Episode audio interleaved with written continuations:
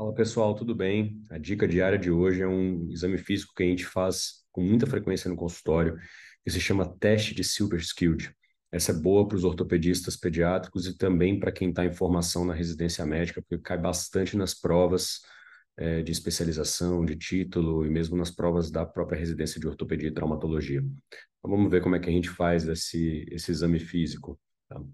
Então, o teste Silver Skilled ele serve para diferenciar se a contratura do tríceps oral ela é só do músculo gastrocnêmio ou se também ela é do músculo solear. Lembrando que o músculo solear ele não é um músculo biarticulado. Ele se origina na região posterior da perna, né, e se insere na, na tuberosidade do calcâneo. Então você consegue isolar esse músculo na verdade, isolar a ação do gastrocnêmio e deixar só o solear atuando, se você deixa o joelho fletido dessa maneira.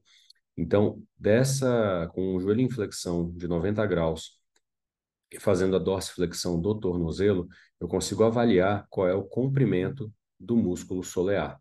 Ou seja, como o, os gastrocnêmios, né, medial e lateral, eles são músculos biarticulados, eu isolo toda a ação dele se eu deixo o joelho do paciente fletido. E aqui uma dica importante, vou até dar um zoom aqui, é que a gente faça uma leve supinação do antepé para que nós deixemos a articulação subtalar neutra na hora que estamos fazendo isso. Por quê? O pé dos pacientes que tendem a ter um pouco mais de plano valgo, se você faz a dorsiflexão não tomando o cuidado de supinar um pouquinho o antepé, a sua articulação subtalar ela vai abduzir um pouco e você vai começar a fazer movimento de dorsiflexão na subtalar e não na articulação do tornozelo. Por isso é importantíssimo né, supinar um pouquinho a região do antepé para deixar a articulação subtalar em neutro, ou seja, um calcâneo em neutro, para que você meça de maneira adequada a dorsiflexão do tornozelo. Tá? E aí você vai fazer, eu vou mostrar para vocês daqui a pouquinho, a medição do eixo da perna, geralmente eu me oriento aqui pelo eixo da, da crista da tíbia, tá? E a borda lateral do pé, ok? Então, voltando aqui, depois que você faz a medição com o joelho em flexão de 90 graus, você estende completamente o joelho do paciente e faz de novo a medição. O que, que acontece? Se você encontrar valores né, de dorsiflexão diferentes entre essas duas medições, ou seja, se você tem mais dorsiflexão com o joelho dobrado e tem menos dorsiflexão com o joelho esticado, significa que provavelmente os gastrocnêmios eles estão fazendo, eles estão contraturados em relação ao solear. Ou seja, eles são os músculos mais importantes a serem é, avaliados e, eventualmente, para que você atue cirurgicamente nesse grupamento muscular.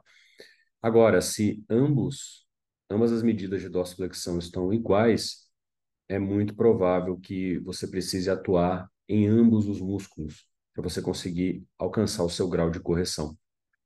Então, depois que você faz a dorsiflexão com o joelho esticado, você tem aí a noção da, do grau de contratura do gastrocnêmio. Né? Você pega essas duas medições, eu gosto muito de fazer isso com um aplicativo que eu já contei aqui para vocês, que eu utilizo, que é o Angle Ratio, tá? Mas qualquer app de fotos é, que tenham medições de ângulos consegue fazer esse tipo de medição.